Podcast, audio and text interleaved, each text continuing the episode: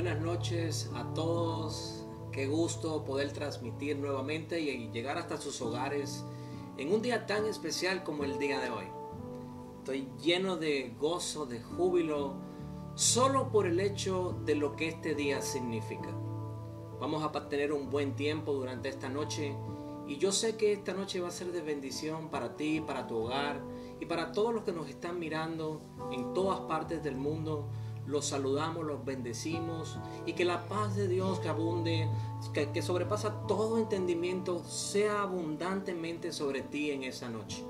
Así que, ¿qué tal si para dar inicio a esta transmisión comenzamos entregándole este tiempo a Dios, ¿no? Creo que lo más importante es que su presencia no falte y que en todo lo que hagamos y todo lo que digamos en esta noche ah, sea para exaltar el nombre de nuestro Señor Jesús. Así que, ¿por qué no oras conmigo ahí donde estás? Señor Jesús, te bendecimos, te exaltamos. Te damos la bienvenida, Espíritu de Dios, a esta transmisión. Te pedimos, Señor, que cada palabra que salga de nuestra boca sea para bendecir, para edificar.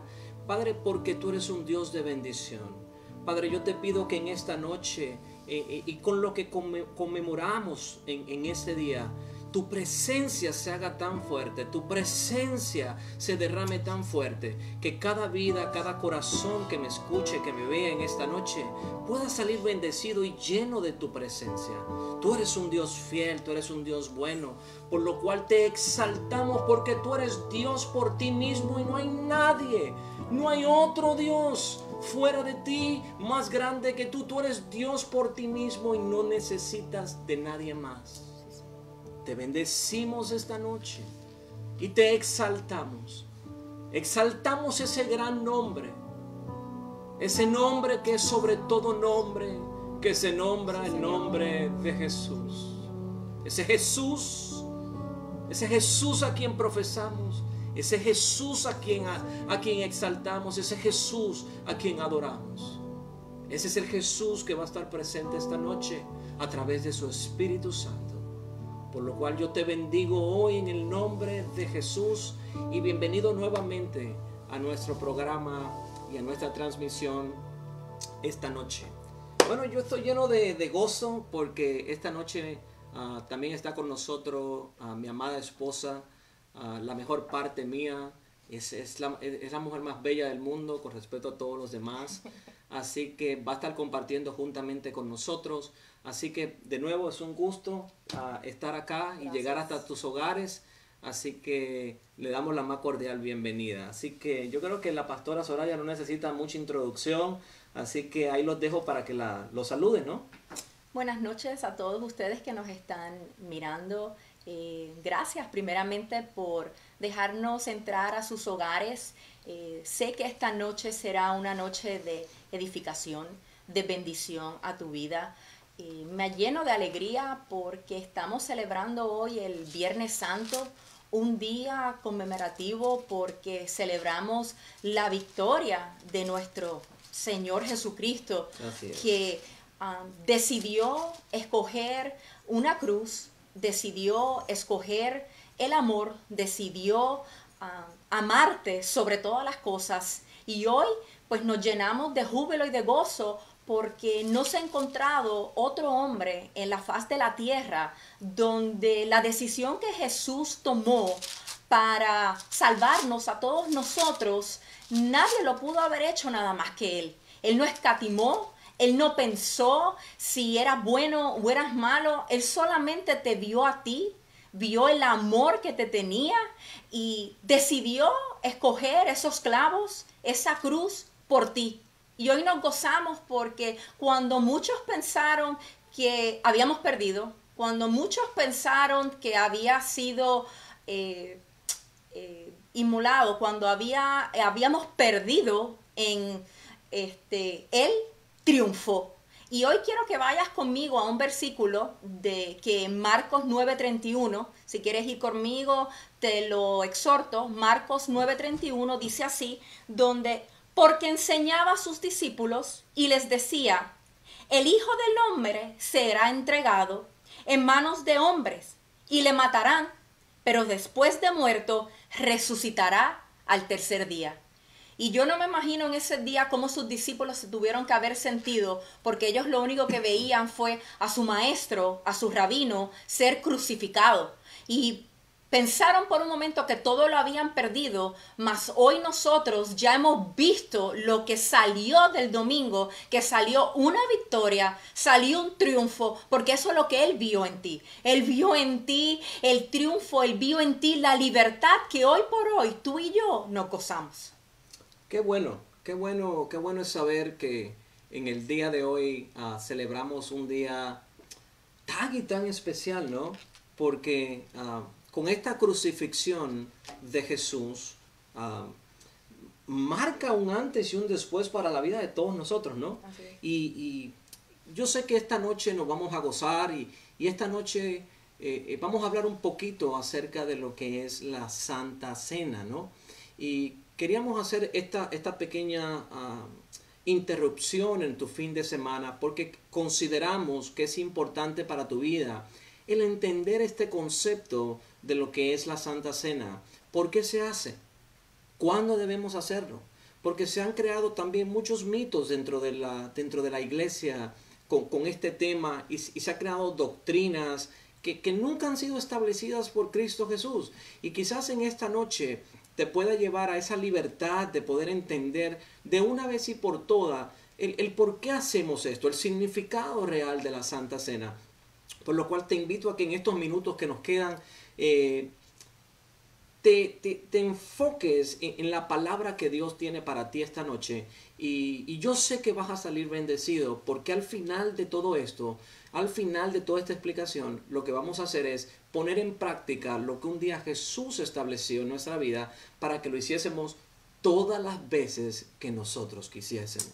Así que vamos a terminar este programa también con una, haciendo la Santa Cena. Tú que me estás mirando por ahí por Facebook, a cualquier parte de las redes sociales, yo te invito o te exhorto, ¿no? A que ahí en tu casa comiences a preparar, si tienes algún tipo de pan sin levadura, jugo de uva, un poquito nada más, para que puedas tomar la cena juntamente con nosotros y, ser partícipe de esta memoria preciosa de nuestro Señor Jesús.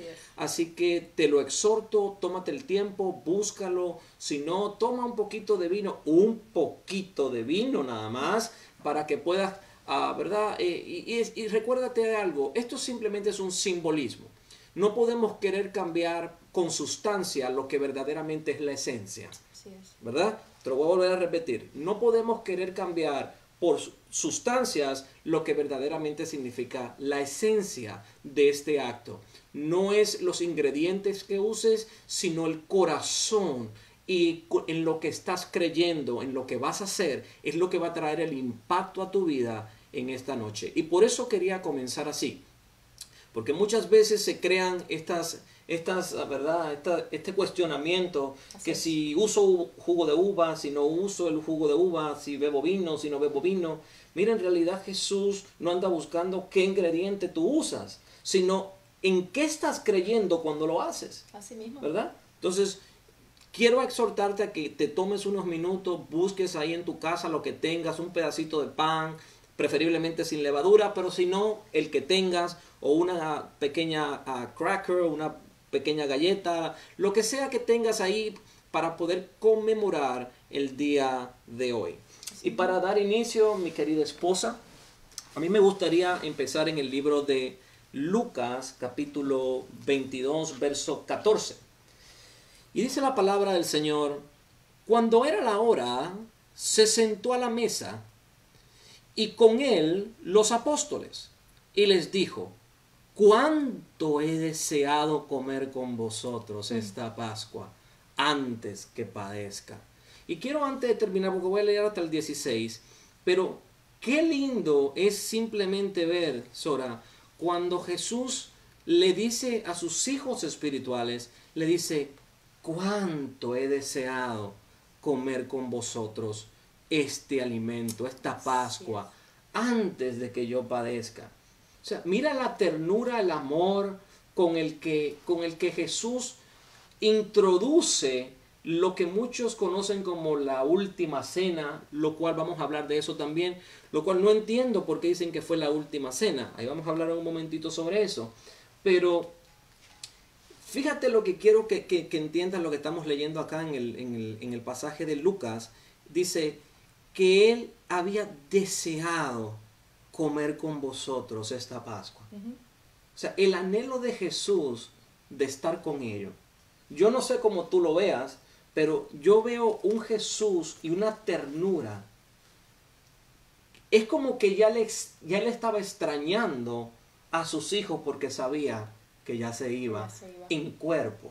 Porque Jesús nunca nos ha dejado. Porque aunque en cuerpo nos dejó, nos dejó su espíritu y ahora está con nosotros todos los días de nuestra vida a través de su Espíritu Santo. Y entonces dice, fíjate el 16 dice, porque os digo que no la comeré más hasta que se cumpla en el reino de Dios. Entonces, muchos, como decía, mucho, muchas personas le llaman a esta la última cena. Lo cual yo, yo tengo un problema con, ese, con esa definición, porque ellos dicen la última cena. Pero yo creo que en realidad el que le llama de esa manera no entiende el verdadero significado de lo que Jesús estaba haciendo. A lo mejor muchos piensan que esta sería la última comida que Jesús tendría con sus discípulos. Como hombre era la última. Bueno, ahí es que viene lo más interesante. No, no, y ese es el, mal concepto o principio que tiene mucha gente dentro de la misma iglesia. Creen que era la última comida que tendría con sus discípulos. Sin embargo, Jesús, luego de que es resucitado, los 40 días, y durante los 40 días dice que él se, sentó y comió con sus discípulos pescado y miel. Así es.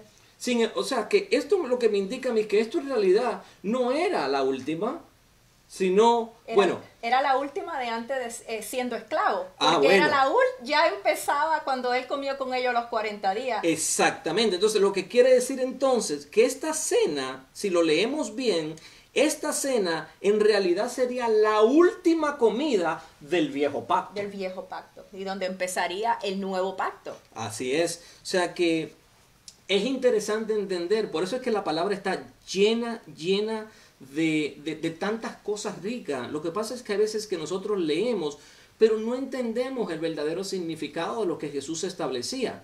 Entonces, lo más interesante de esto, si te pones a pensar, es que la próxima vez que Jesús se hubiese sentado con sus discípulos, fíjate, la próxima vez que Jesús se sentara con sus discípulos, ya no iba a ser con el mismo cuerpo con el que ellos le dejaron, ni tampoco iba a estar en la presencia del, antes del nuevo pacto, porque ahora era un Jesús resucitado, era un Jesús con un cuerpo celestial, un cuerpo celeste, pero había algo más importante, era un cuerpo celestial con el Espíritu Santo presente. Y el nuevo pacto de la gracia. Ah, y ahí entonces daba un antes y un después, a lo que marcaría, lo, que marcaría el, impacto global de la iglesia, porque ahora ya nosotros no estamos sujetos a un viejo pacto, aunque el pacto, aunque el pacto viejo, Jesús mismo lo completó, pero a ese pacto entramos, nosotros entramos fue a un nuevo pacto. Así es. Según su sangre,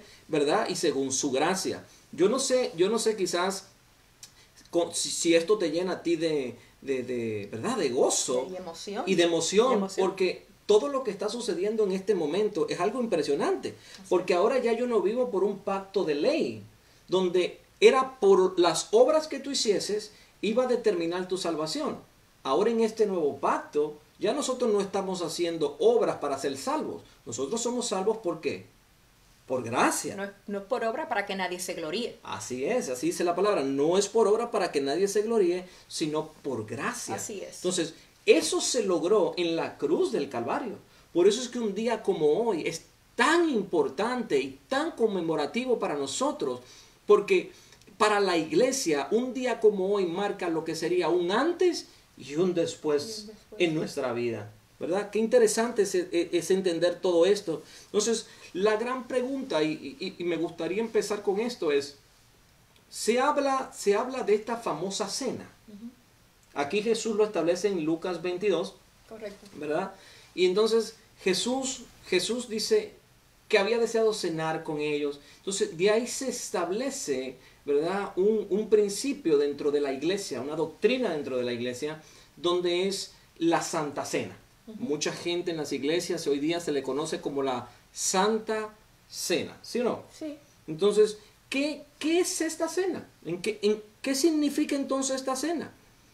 La Santa Cena, Jesús, yo lo veo como que para Jesús fue una celebración, porque en realidad él cuando le dijo a sus discípulos, ve y buscar aposento, que vamos a cenar, yo lo veía como que Jesús quería pasar un último tiempo con ellos antes del nuevo pacto. Excelente. Ellos, o, o sea que en realidad lo que Jesús andaba buscando era tener una comunión con sus hijos espirituales. Exacto, él simplemente dijo, queremos, él, yo quiero cenar, yo quiero compartir, yo quiero hablar. Recuerda que él había estado tres años con estos discípulos, ¿sabe? Él, se él se veía su rabino, su maestro, pero también su amigo, como es también amigo tuyo. Y él entendía que para él esta cena era algo especial. Por eso es cuando le dice, hacer esto todas las veces en mi memoria, no es en la memoria de un Cristo crucificado, es en la memoria de la comunión que él quería tener de amistad, de relación contigo. O sea que en realidad en esta cena no se puede ver como un acto para simplemente tomar un pan, tomar un vino y hacer una cena. O sea, va mucho más que eso. Mucho más especial. O sea, el significado verdadero de la, de la cena entonces, de la manera en que yo lo veo, es que Jesús quería entrar con sus hijos en, en, un, en una comunión y en una intimidad que anteriormente no se había logrado. O sea que la comunión nos permite a nosotros en realidad es el compartir la vida de un Cristo con nosotros. es. Es, donde Él entra en intimidad con nosotros. O sea, el significado de esto es una cosa impresionante. ¿Por qué? Yo, yo veo la, e, este asunto de la cena o la comunión, como le llaman algunos, ¿no? Yo creo que la comunión, cuando nosotros la tomamos, yo, yo, me, yo me remonto a tres tiempos. Yo no, quizás, quizás es un poquito, sean cosas que quizás tú no has escuchado antes, pero así me lo reveló el Señor esta tarde, ¿no? Y yo siento que e, este acto conmemorativo de la Santa Cena, en realidad nosotros debemos hacerlo porque nos transporta a tres diferentes tiempos. ¿Por qué digo esto? Porque creo que la comunión o la Santa Cena nos lleva a nosotros al pasado. ¿Por qué al pasado? Porque cuando yo tomo esta cena, yo me remonto a mi pasado. Yo me remonto a donde yo vivía antes de Cristo a lo que yo hacía antes de Cristo, a cómo yo me comportaba, cómo hablaba, dónde iba, qué hacía, qué no hacía. O sea que en mi vida hubo un antes y un, después, de Jesús. O sea que con esta cena, cuando yo tomo este acto, cuando yo, cuando yo ejecuto este acto, yo me remonto a lo que Jesús hizo. Por eso dice, hizo. Correcto. Por mí, en mi pasado. Porque cuando yo debía haber estado seis pies bajo tierra, Jesús tuvo misericordia y por su gracia me libró de donde yo estaba, me salvó, me limpió, me transformó, eh, eh, cambió mi vida y me trajo a una nueva vida. Entonces, digo tres tiempos. ¿Por qué? Porque también me lleva a recordar, no solo a recordar, a darme cuenta del presente en el que vivo. Porque en este presente que yo vivo, tú bien decías que con este acto se, se, hacía, se, se, pasaba de un viejo pacto a un nuevo pacto. O sea que yo hoy día vivo bajo un nuevo pacto. Ya yo no vivo bajo el pacto de la ley, yo vivo bajo un pacto de gracia. ¿Por qué? Porque simplemente yo un día recibí a Jesús, confesé su nombre, lo acepté como mi Señor y Salvador y me lleva a vivir y a obtener una serie de beneficios que si yo no hubiese hecho esto, entonces mi relación que hoy tengo con Él hubiera sido imposible. es un, empieza una etapa de aceptación y no de rechazo.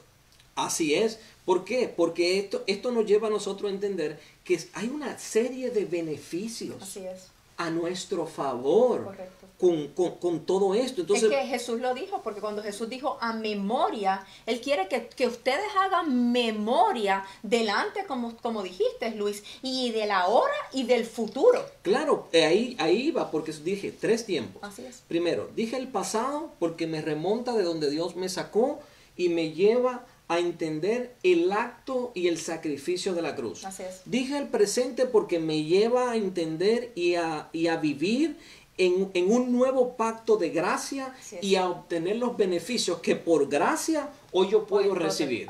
Pero también me remonta a mi futuro. ¿Por qué? Porque me proyecta, me proyecta, este acto me proyecta a mí a recordar que hay eternidad dentro de mí. Así es. O sea, si hay eternidad dentro de mí, eso significa que hay una vida eterna. Eterna. ¿Sí o no? Correcto. Porque Jesús no vino a dar vida, Él vino a traer vida eterna. Entonces eso lo que quiere decir es que con la, con la resurrección hay una continuación. Así es. no se- hoy no se acabó. Inclusive, aún después de tu muerte, tampoco se acaba. Así es. Porque yo creo que cuando nosotros partimos el pan, tomamos el vino, hacemos una fiesta con Jesús y, y- y- hacemos este acto, solamente quizás es un pequeño reflejo de lo que estaremos haciendo cuando seamos arrebatados juntamente con Cristo en, lo- en los Gloria a cielos. Dios. ¿Estaremos dónde? En las bodas del En la Cordero. boda del Cordero. O sea que yo creo que esto es simplemente un- una antesala a lo que estaremos viviendo por la eternidad. Así es. Entonces, yo creo que esta comunión va a producir en nosotros y en ustedes que nos ven una serie de beneficios incalculables y que muchos al día de hoy, lamentablemente, no lo comprenden. ¿Verdad? ¿Por qué? Porque mucha gente claman a Jesús en su hora de necesidad. Pero se han olvidado que para clamar a Jesús tiene primero que haber una relación con, Con Jesús. Jesús. Entonces, cuando nosotros entramos a la Santa Cena, nosotros entramos en una intimidad impresionante con Él y comenzamos a tener intimidad, comenzamos a tener relación con nuestro Padre. Porque en esa relación, Luis, es que a ti te da paz, porque tú nada más vas a dudar cuando tú no conoces. Y cuando tú empiezas a dudar y te pones a, nervioso por algo, es porque en realidad no conoces a quién es Jesús. Por eso es impresionante cómo Él busca la intimidad y una amistad contigo para que haya una relación, para que cuando estés en las buenas te goces, pero cuando estés en las malas, tú estés en completa paz de que Él tiene todo en control, porque como ya tú sabes cómo Él va a trabajar, ya tú sabes cómo Él va a solucionarte tu problema, tú lo único que tú tienes que es echarte para atrás y gozarte. Y gozarte de su relación, porque cuando tú conoces a alguien, tú conoces a tu esposo, tú conoces a tu amigo, tú conoces a tu mamá, tú conoces a tu papá, en una situación tú sabes cómo ellos te van a, te van a defender. Así mismo es la relación contigo y con Jesús. Sí, pero yo, yo, yo quiero también eh, aclarar algo acá, ah, pastora. Y es que yo sé que e- eso aplica muy bien también cuando tú no conoces a Jesús, ¿verdad? Quizás esto tú dices, ¿y cómo me aplica esto a mí? ¿Verdad? Claro. Porque mucha gente dice, es que yo creo en Dios. Sí, tú puedes creer en Dios. Las entes de maldad, el mismo diablo, el mismo Satanás cree en Dios, cree en Jesús como hijo de Dios. Él reconoce, él conoce quién es Jesús, como quizás mucha gente de afuera conoce quién es Jesús. Así es. El, el que tú conozca no te, no te hace hijo. No, no sé si me estás entendiendo. Lo que te da acceso a- al reino de los cielos es el confesar a Jesús como tu Señor y Salvador, pero tampoco se queda ahí. Claro. Porque mucha gente, y aquí le estoy hablando ahora a los que sí son hijos de Dios, a los que conocen su palabra, dicen, pero ¿cómo entonces me aplica a mí que ya yo un día acepté al Señor como, como mi Señor y Salvador? Bueno, pues entonces yo soy hijo. Sí, tú podrás ser hijo, mas no tienes intimidad. O sea, porque no, el, no, el no porque tú seas hijo significa que tienes intimidad con aquel padre a quien tú dices tener. Así mismo le pasó a Job. Job llegó en el, en el capítulo 42 cuando le dijo, de oídas te había oído, mas ahora mis ojos te ven. O sea, que hubo un antes y un después en la relación de ellos. Y a través, si, si, vemos a Jesús, perdón, si vemos a Dios a través de la palabra, te vas a dar cuenta cómo Jesús muchas veces hablaba y decía, oh pueblo, que de, que de labios me, me, alaban y me adoran y me adulan, pero su corazón está muy lejos de mí. O sea que el ser hijo te garantiza la legalidad del cielo, quizás, pero el ser hijo no te garantiza la intimidad. La intimidad se garantiza a través de la relación. Así es. La relación. Y lo importante de esta Santa Cena es que cuando nosotros eh, eh, eh, participamos de esta cena, yo lo veo de esta manera, pastora. Yo, yo siento que cuando yo tomo el pan y el vino, es como que Jesús mismo me está invitando a mí a cenar con él, a, sentarme en su mesa. Aleluya. Así mismo. O sea que, y la palabra es muy clara, la palabra habla de las mesas de los demonios y habla de la mesa de Cristo, de la mesa de Dios. O sea, la pregunta es, muchas veces nosotros como hijos de Dios podemos estar sentados en la mesa equivocada. Uy. Nosotros como hijos de Dios podemos ser hijos, más aún podemos estar sentados en la mesa equivocada. Jesús nos está diciendo, a través del pan y el vino, yo te estoy invitando a mi mesa. Así es. A mi mesa, a tener intimidad conmigo. Entonces, e, esto es tan importante porque es que yo, yo veo cómo la gente a veces eh, eh, habla de la Santa Cena, habla de la comunión, pero es como si no, si no entendiesen lo que están hablando. Tú, no, no tienen idea de lo que verdaderamente significa esta comunión. Lo hacen por rutina, en realidad, y no por el significado que verdaderamente tiene. Así es. O sea, eh, si te das cuenta en el libro de Malaquías, eh, Dios se quejaba con los sacerdotes porque decía, han hecho inmunda mi mesa, porque me han traído lo cojo, lo dañado, lo roto, lo muerto. O sea, Jesús es celoso de su mesa. Piensa algo. Y así son las relaciones también, pastor. Pero piensa algo. Si tú, tienes tu mesa en tu casa y tú quieres invitar, tú, traes un invitado a tu casa. O sea, lo que tú esperas es que haya honra en tu mesa. Claro. Es tu mesa. Claro. Entonces, nosotros que nos hacen partícipe de esa mesa, lo menos que podemos hacer es honrar la mesa donde nos invitan. En otras palabras, debemos honrar y traer honor al que nos invitó. ¿Sí o no? Entonces, la mesa del Señor, con lo que vamos a hacer esta noche, es lo que Jesús está diciendo. Es lo que Jesús quiere hacer con nosotros. Jesús nos está diciendo, hoy, esta noche, yo te voy a invitar a mi mesa. Acércate a mí. Él te está diciendo, acercaos a mí. Eso es lo que te está diciendo porque es una invitación. Así es, así es. Y con eso dicho yo, yo como les dije, hoy yo no quiero tomar mucho tiempo porque verdaderamente más que hablar, yo quiero llevarte a entender exactamente lo que estaba sucediendo con este asunto de la Santa Cena. Y quiero llevarte al libro de Primera de Corintios, si me acompañas, Primera de Corintios, eh, capítulo 11. Y voy a empezar en el verso 23. Y dice la palabra del Señor, porque yo recibí del Señor lo que también os he enseñado, que el Señor Jesús, la noche que fue entregado, tomó pan, y habiendo dado gracias, lo partió y dijo, tomad, comed, este es mi cuerpo que por vosotros es partido. Haced esto en memoria de mí. Asimismo tomó también la copa y después de haber cenado diciendo, esta copa es el nuevo pacto en mi sangre.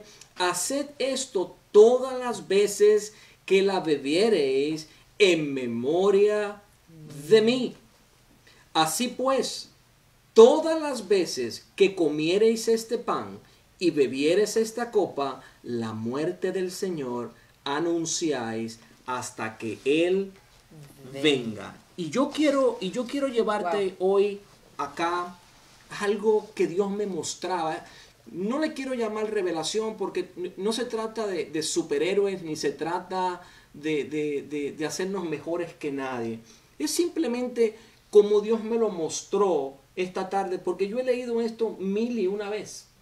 Pero Dios me enseñó algo acá que yo creo que va a cambiar mi vida para siempre. Y lo quiero compartir con todos los que me ven, lo quiero compartir contigo.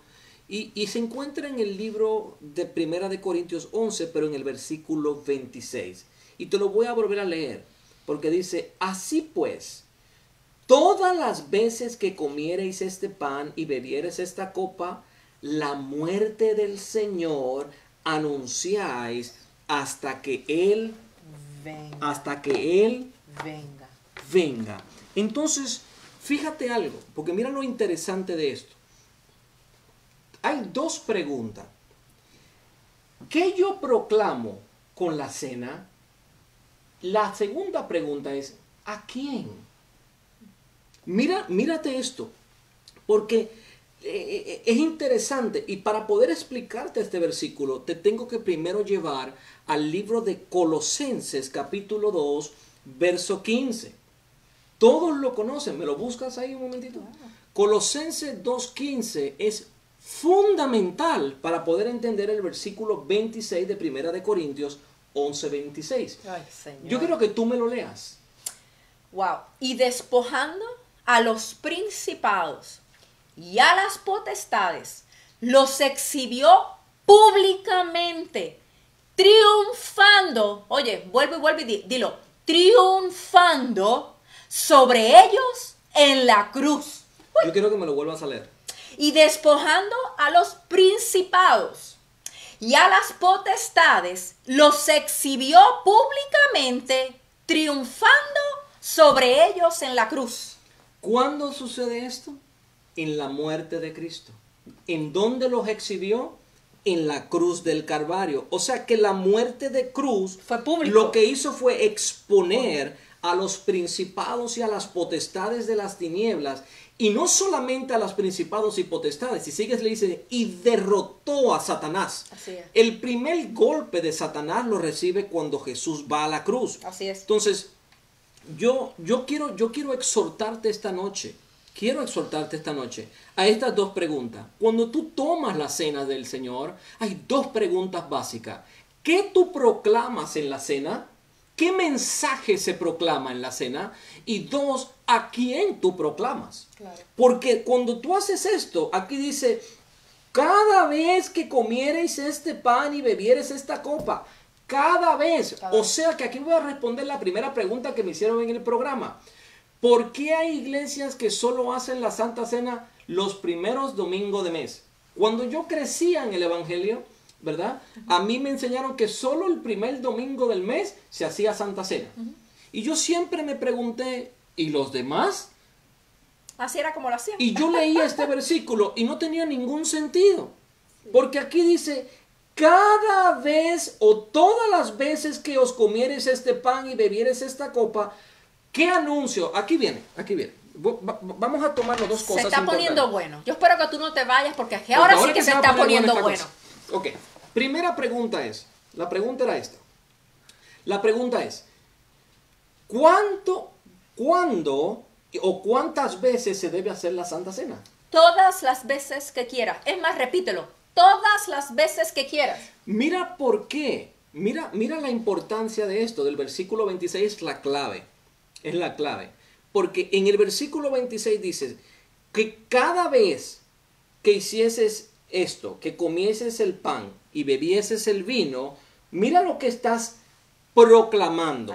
Dice, la muerte del Señor anunciáis hasta que Él venga. Pero fíjate algo, la importancia no, no es hablar de un Cristo muerto. No.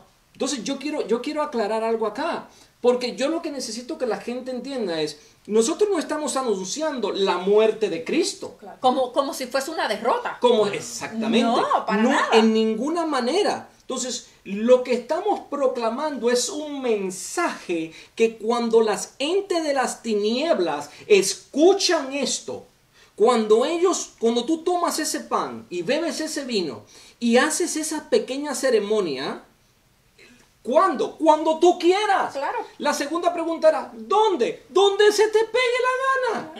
Donde tú quieras. Claro, porque lo que tú estás haciendo, pastor, es saturando por todos lados. Por Dios. Entonces la gente dice, ah, es que si yo no voy a la iglesia no hago Santa Cena. ¿Quién dijo? ¿Quién dijo? Jesús lo hizo en un aposento. Correcto. O sea que yo lo que quiero llevarlos a ustedes es a, a sacar estas doctrinas y estos mitos que nos han enseñado mal.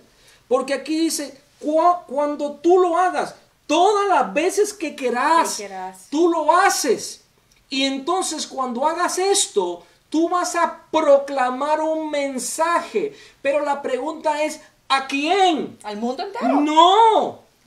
No, cuando tú proclamas este mensaje, tú le estás mandando un mensaje a todas las mesas demoníacas, a toda ente de maldad, a todo principado, a toda potestad, a todo diablo del infierno. Tú le estás mandando un mensaje claro y conciso y le estás diciendo, por, el, por, por yo participar de esta cena, por yo beber de este vino y conmemorar la muerte que te venció, que te expuso Eso. en la cruz del Calvario, hoy yo hago lo mismo y te estoy dando una orden de que me suelte. Si algo te está atacando tus finanzas, si algo está atacando tu cuerpo, si algo está atacando tu familia, tu matrimonio, tus hijos, lo que tú estás proclamando con este acto, le estás diciendo, suéltame, ya tú fuiste derrotado en la cruz del Calvario por este mismo mensaje. Santo.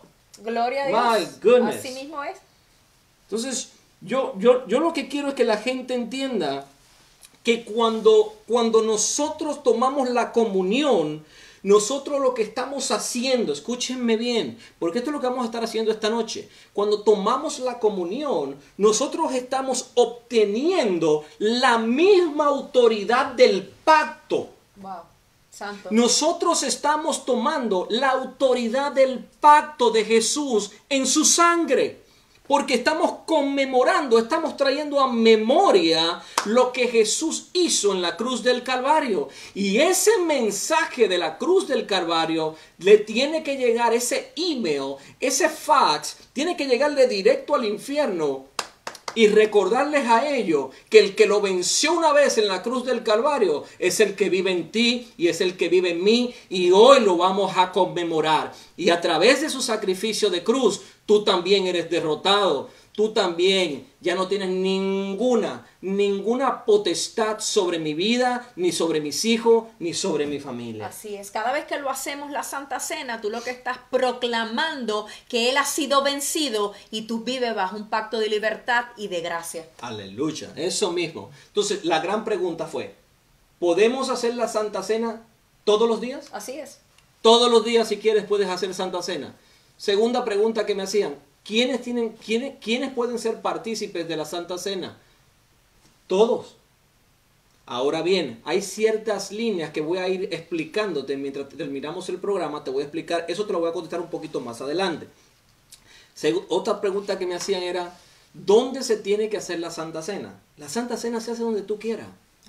Si tú estás ahorita viéndonos desde un carro, párate a comprar un pedacito de pan y un jugo de Welch y ahí mismo lo puedes hacer. No tengas problema, párate en un Walgreens, párate en lo que esté preparado, en lo que esté abierto y acompáñanos. Ok, quiero seguir leyéndote lo que dice la palabra del Señor y vamos a ir terminando. Dice, verso 27, de manera que cualquiera que comiera este pan o bebiera esta copa del Señor indignamente, indignamente, ¿tú sabes lo que significa en realidad la palabra indignamente? De manera ilegal. La palabra indignamente aquí te está diciendo aquellos que tomen la cena de manera ilegal. Pastor, explíqueme. Lo que Dios nos está enseñando en su palabra es que para tú participar, recuérdate de algo, yo te dije al principio del programa juntamente con la pastora Soraya, te dije que cuando tomamos el pan y tomamos el vino, entramos en intimidad con Dios. Así es. ¿Sí o no? Así es. Entonces, estamos trayendo qué? La memoria del Cristo crucificado y su poder y sus beneficios a nuestra vida a través del acto. Right. Ok, entonces, si tú vas a entrar en la intimidad con, con Jesús, entonces tú no puedes entrar a la intimidad oliendo mal. Right. Voy, voy a hacer un paréntesis acá. Aquellos que están casados, que quizás me ven, quiero ser muy respetuoso. ¿verdad? Pero por ejemplo, cuando tú vas a entrar en la intimidad con tu esposo o con tu esposa, tú no vas a entrar allí eh, eh, apestoso, eh, oliendo mal, mal vestido. Tú, tú, vas allí, tú vas allá, tú, tú, te preparas. ¿Por qué? Porque tú vas a estar con tu amado, con tu amada. Tú, tú quieres oler bien, tú quieres presentarte bien. ¿Por qué? Porque estás entrando en una intimidad. No es lo mismo estar en la cocina a estar en un cuarto a ah, sola, oscurito, con una velita. No es lo mismo. Claro que no. No es lo mismo. Con Jesús sucede algo similar. Tú estás entrando en una intimidad, pero cuando tú entras de manera ilegal a la intimidad, por eso es que la cena para muchos de los cristianos hoy día no tiene ningún efecto. Por dos razones. Te voy a dar las dos razones por las cuales la cena no tiene ningún impacto y ningún resultado en la vida de la gente. Número uno, aquí está bien claro. ¿Por qué? Porque la están tomando indignamente. Así es. En otras palabras, tú estás entrando de manera ilegal a, tomar algo donde debe haber una santificación. ¿Qué quiero decir con esto? Tú no puedes entrar a la cena estando en pecado, ah, peleado con tu esposo, con tu esposa, no deberías hacerlo. Pero lo lindo que tiene todo esto es, tú me dirás, ay pastor, pero yo hoy peleé con mi esposa o yo hice esto, hice aquello, no importa. Porque quiero recordarte lo que decía la pastora Soraya anteriormente. Ella decía, es que ahora vivimos bajo un pacto de gracia. Y la palabra de Dios dice que aquellos que, que eh, vienen a los pies de Jesús y se arrepienten, Dios es fiel y justo para perdonar sus pecados. Entonces, Hoy es una buena noche para tú hacer lo indigno digno. Así es. ¿Cómo lo vas a dignificar? A través del arrepentimiento. Así es. Así que si tú estás ahí, antes de tomar esta cena, vamos a hacer un acto donde tú puedas reconciliar tu vida, salirte del pecado, salirte de la, de la ilegalidad y entrar a la legalidad de la verdad, del Evangelio y poder tomar esta cena dignamente. Y te voy a dar el la segunda razón que me mostraba Dios, por lo cual la gente, este acto tan poderoso, muchas veces no tiene ningún efecto. ¿Sabes por qué? Porque cuando toman, toman esto, esta comunión, especialmente los hijos de Dios, los cristianos de hoy día, no la toman en serio. Toman la cena, la comunión, pero no le dan el valor que realmente tiene para nuestra vida. Claro. Por, entonces, por eso es que dice, ah, bueno, yo tomé la cena, no pasa nada, a mí no me hace nada. Ah, bueno, no hay sentimiento, no hay emoción, pastor, se quedan como que, bueno, por rutina. Pero, hijo de Dios que me escuchas, recuerda, de, recuerda algo, si vas a tomar algo de esta transmisión, toma esto. Te dije, cuando tú tomas la cena y entras en la intimidad con Dios de este acto, Recuérdate el mensaje que proclamas. Estás proclamando la muerte de cruz de nuestro Señor Jesús que exhibió a las potestades, a los principados en la cruz del Calvario y derrotó a Satanás de una vez y por toda sobre tu vida. Ya Satanás no tiene ningún, ninguna potestad sobre ti. Jesús los avergonzó a ellos, no a nosotros. Totalmente, lo hizo públicamente para que no quede la menor duda. Entonces, cuando tú haces este acto, tú estás proclamando un mensaje poderoso. Donde quiera que tú estés, no importa que no haya nadie, cuando tú haces este acto, tú proclamas un mensaje de poder. ¿Sí? ¿Y qué? Y le están mandando un mensaje al infierno que ya no tiene más potestad sobre ti y sobre tu casa. Gloria a Dios. Entonces, segunda cosa que te dije, ¿cuál fue? Debemos comenzar a tomar esta cena con seriedad. Fíjate lo que dice, con esto termino. Dice, ah, del Señor indignamente, será culpable del cuerpo y de la sangre del Señor. Por tanto, pruébese cada uno a sí mismo y coma así del pan y beba de la copa. Porque el que come y bebe indignamente, sin discernir el cuerpo del Señor, en otras palabras, sin darle la importancia, que tiene este acto, dice, juicio come y bebe para sí, por lo cual hay muchos enfermos y debilitados entre vosotros, y oh. muchos duermen. Mm. Fíjate algo, fíjate algo, porque aquí es que viene lo, lo, lo que quiero llevarte esta noche. Dice, por esa razón, óyeme, Por esa razón hay muchos cristianos hoy día que dicen, pero ¿por qué si yo soy un hijo de Dios? Todavía cargo esta enfermedad. ¿Por qué me siento así? ¿Por qué tengo esta depresión? ¿Por qué tengo esta debilidad? ¿Por qué tengo esta ansiedad? Fíjate algo, te lo voy a volver a repetir porque yo quiero que esto haga clic en tu espíritu. ¿Qué versículo, pastor? Repítelo. Verso, en el verso 30 Verso del 30. capítulo 11 de Primera de Corintios dice, por lo cual hay muchos enfermos y debilitados entre, vos, entre vosotros y aún muchos duermen. Pero ahí está la respuesta. O sea que quizás hoy la respuesta a tu enfermedad, la respuesta a tu ansiedad, la respuesta a tu debilidad se encuentra en el acto que vamos a hacer hoy. Tómalo en serio, discierne con tu espíritu lo que vas a hacer esta noche. Por eso yo quería poner esto live, porque yo sé que hay mucha gente que quizás hoy está entendiendo verdaderamente lo que este acto representa para, para sus vidas. Así es. Entonces, yo sé que hoy va a haber una derrota extrema para el reino de las tinieblas. ¿Por qué? Porque ha venido entendimiento, la luz del entendimiento de la verdad está resplandeciendo sobre la iglesia. Y nosotros vamos a dejar de perecer porque nos falta conocimiento. Si algo quiero inyectarte hoy es el conocimiento divino, el discernir lo que este acto hace. Este acto hoy Dios te está diciendo, ven y siéntate a mi mesa, compartamos el pan y bebamos el vino, la muerte desaparecerá de tu vida, la enfermedad se va a erradicar de tu vida en el nombre de Jesús. Ay, ay, ay. Santo. Yo quiero esta noche hacer dos cosas. Y, y generalmente mientras yo tomo la cena, eh, pues compartimos la palabra, ¿no? Y tomamos la cena, pero hoy voy a hacerlo de manera diferente. Hoy voy a orar por los enfermos mientras tomamos la cena Amén. y tomamos el vino. Así que yo quiero que ahí donde tú estás te vayas preparando, toma tu pan, toma tu vino, lo que sea, un vasito, una copita. En el caso nuestro, nosotros lo tenemos aquí, algo bien pequeño, es algo bien eh, eh, insignificante en realidad, porque no es el, en realidad no es el ingrediente como te comentaba anteriormente, es la esencia. Es la esencia de lo que estás haciendo. Y yo siento una presencia de Dios impresionante esta noche. Tú no sabes la cantidad de personas que nos están llamando y recibiendo sanidad, milagros. Sí, Dios todavía se mueve aún con un virus en la tierra. Así es. Óyeme bien y te lo voy a recordar nuevamente.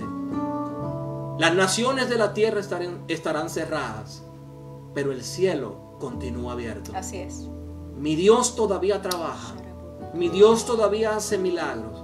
Aunque yo no quiero que tú hagas de esta cena, ¿verdad? Eh, eh, que su objetivo sea nada más el recibir un milagro o una sanidad.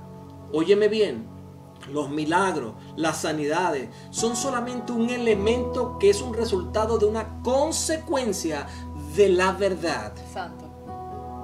pero no es el fundamento. Los milagros son solo un elemento, nunca el fundamento. Deja que el Espíritu Santo esta noche, en este ratito que nos queda, fluya ido en tu casa, fluya con tu familia, tú que me estás mirando, no cambies la transmisión, escúchame, porque ahora vienen los minutos más importantes quizás de tu propia vida. Escúchame bien, escúchame bien. Vamos a partir el pan y vamos a tomar el vino esta noche. Así que yo quiero que te, te voy a dar unos segundos para que te prepares.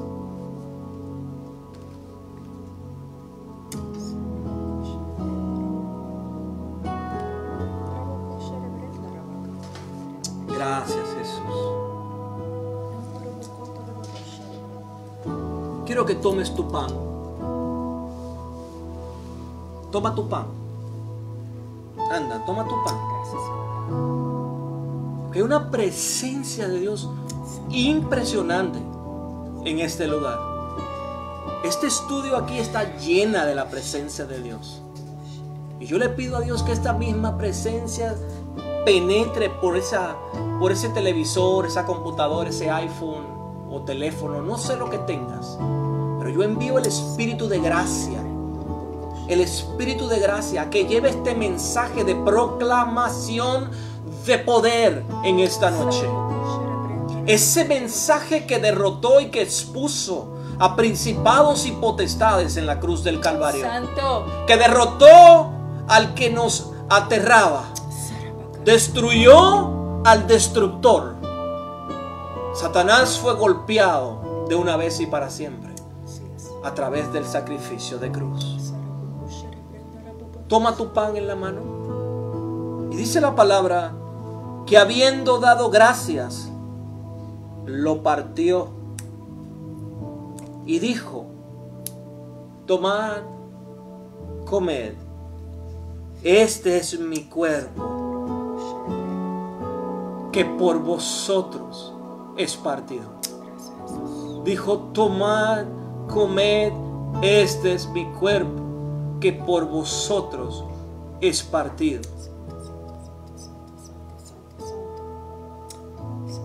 Yo no sé qué enfermedad tú puedas tener en el día de hoy. Yo no sé qué espíritu inmundo esté aterrándote, esté atacando tu casa, tus hijos, tu familia, tus finanzas. Pero dice la palabra que por este cuerpo, por este pan que hoy partimos, no te olvides, estamos sentados. Óyeme, tú estás hoy sentado en la mesa del Señor. Porque cada vez que haces esto, entonces Él en la forma de su Espíritu Santo viene a partir el pan, a comerlo contigo, a tomar el vino juntamente contigo. Porque yo sé que hoy su presencia, ahí donde tú estás, está descendiendo de una manera poderosa. Escúchame, escúchame. Toma el pan, toma el pan y cómelo.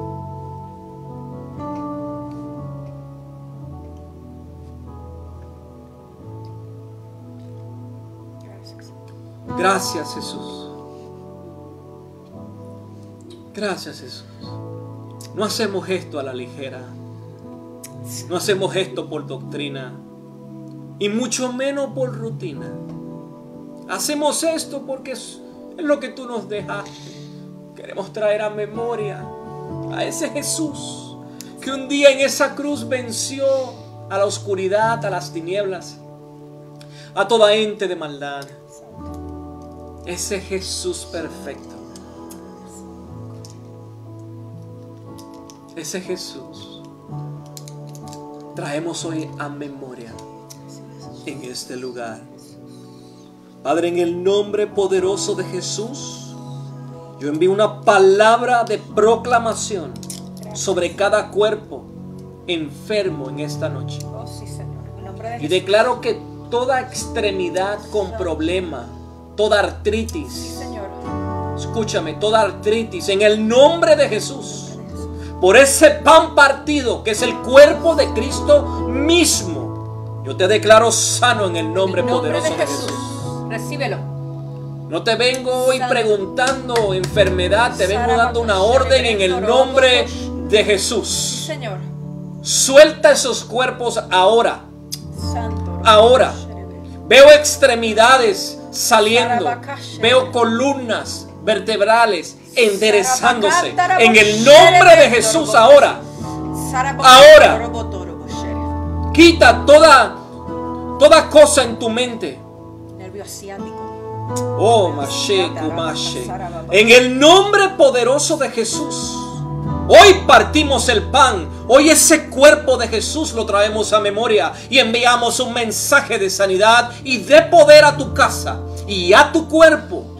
Porque si Él partió su cuerpo por ti y por mí, hoy yo declaro sanidad sobre ti. Migraña, sal. Sal ahora. Tú no tienes cabida en, la en- en- en la- en- en los cuerpos de los hijos de Dios. Así es.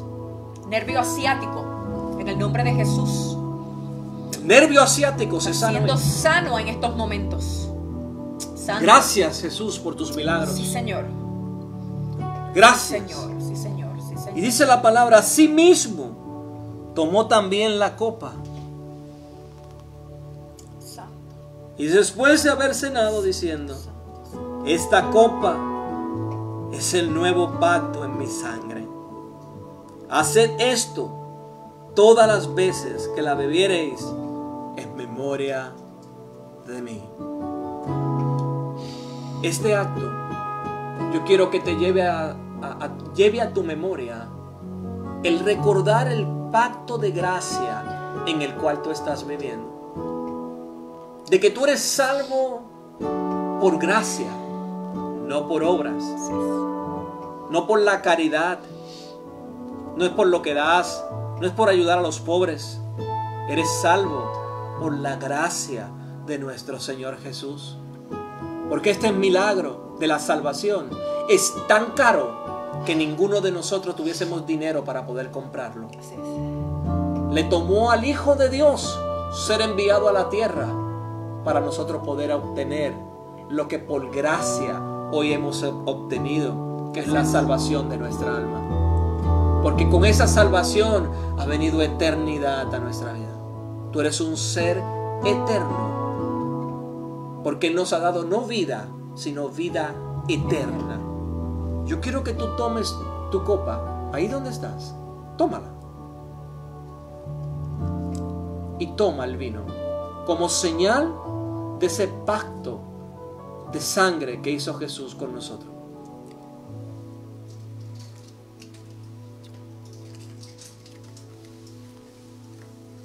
Oh Jesús. Yo quiero que tú cierres tus ojos ahí donde estás. Hay una presencia del Espíritu Santo hoy impresionante. Tú has sido invitado a participar de la mesa del Señor. Qué privilegio el que tenemos. Que gente, personas como nosotros, seamos invitados a una mesa santa donde está sentado el santo de Israel. Con él estamos comiendo y bebiendo. Pero quiero recordarte que donde Él está y donde el Espíritu de Dios está, allí hay libertad. Y yo declaro libertad hoy sobre tu vida. Tú que me estás mirando, que tienes que has estado sintiendo un peso sobre tus hombros por la carga de todos estos días, la incertidumbre que está viviendo esta nación. Yo declaro en el nombre de Jesús, óyeme bien, que el mensaje de la cruz hoy es proclamado sobre ti y hoy te hago libre en el nombre poderoso de Jesús. Sí, libre en el nombre poderoso de Jesús. Jesús no solo sanó. Jesús no solo dio vista a los ciegos, hizo hablar a los mudos, hizo caminar a los paralíticos, ni sanó solo a los leprosos.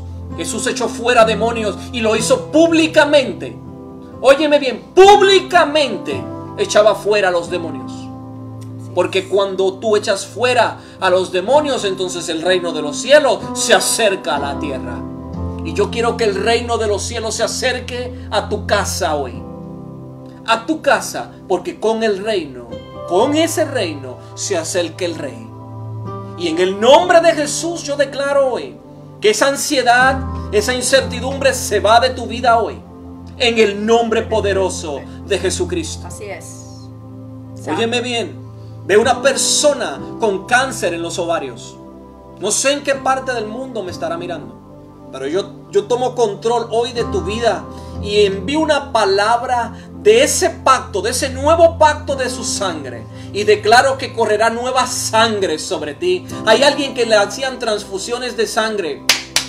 Va a venir una nueva sangre, viene un lavamiento en tu vida, en tu, en, en tu interior. Algo, eso se va a detener porque la sangre del Cordero va a comenzar a correr sobre ti. Gracias por tus milagros. Hazme caso. Gracias Jesús. Estoy en la presencia de ese Dios de quien soy, a quien sirvo. Y en el nombre de Jesús envío esa palabra ahora. Ahora. En el nombre poderoso de Jesús. Óyeme bien. Tú que me escuchas. Veo personas que no oían de un oído. Éfata en el nombre de Jesús. Que tus oídos sean abiertos ahora. Amén. Ahora, en el nombre poderoso de Jesús, vas a comenzar a escuchar. Vas a comenzar a escuchar. My goodness, qué presencia de Dios hay acá. El Espíritu Santo está impresionante en ese lugar. Está saturando. Este lugar está saturado de su presencia. Y así mismo le pido que ese Espíritu Santo sature tu vida, sature tu casa, a tus hijos, a tu matrimonio, ahora en el nombre de Jesús. Tú que me miras, a ti, a ti te está hablando Dios. Nunca habías hecho esto, pero siempre hay una primera vez. Va a quedar una presencia de Dios en tu hogar, en tu cuarto. Esta noche te vas a ir a dormir y vas a estar temblando bajo la presencia de Dios. Porque si algo tú tienes que estar claro y estate seguro es que donde el Espíritu de Dios está, su presencia también. Amén. Y esta noche yo declaro que la presencia de Dios se va hasta tu cama contigo. Hasta tu cama. Estate en paz, mujer. Ya deja la preocupación. Puedo ver mujeres preocupadas, en ansiedad. Yo declaro hoy en el nombre de Jesús que la palabra de verdad destruye toda ansiedad. Amén. En el nombre poderoso de Jesús. Sangre de Cristo sobre ti. Ve una persona con la pierna izquierda hinchada, reteniendo líquido. En el nombre de Jesús se desintegra todo problema de circulación en tu vida hoy. Padre, en el nombre de Jesús, es en, la- es en esa presencia en la que estoy que la envío ahora sobre la vida de esa persona. En el nombre de Jesús. Es una noche de milagros. Si no pensabas mirar este programa, lo quizás lo pusiste por unos segundos y decidiste decir, déjame, déjame ver qué pasa. Este también, esta palabra es para ti. Esta palabra es para ti. Escúchame bien. En lo pequeño, y hay veces que en lo vil del mundo, Dios puede depositar algo. Y tú dirás, ¿y cómo es posible que Dios use a alguien como ellos? Ah, es que de lo vil del mundo escogió Dios para confundir a los sabios. Deja de ponerle atención a los mensajeros de Dios y ponle atención al mensaje del Dios que te lo envía. Amén. Escúchame. Yo no sé a quién le estoy hablando y en qué región del mundo le estoy hablando. Pero si algo quiero que te lleves esta noche, es que la presencia de Dios ha estado en esta mesa y ha estado en tu mesa. Tú esperabas un, un partir de pan y una copita de vino, tomarla y nos vamos a ver Netflix. No, no esta noche. Esta noche Dios te sorprendió. Tú no esperabas esto. Se ha convertido en una noche de milagros, una noche de poder. Porque el evangelio que predicamos es un evangelio de poder.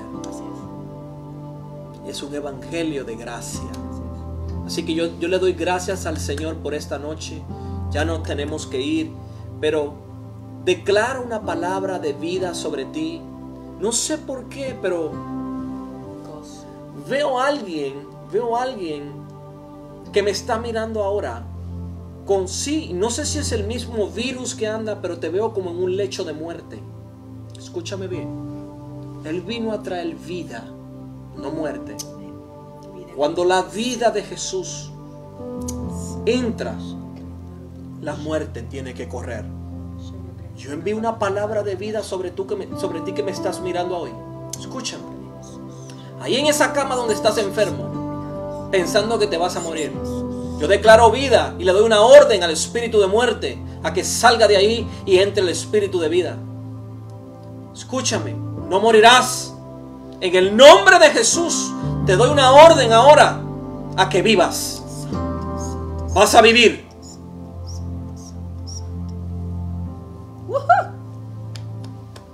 Gracias, Jesús. Jesús.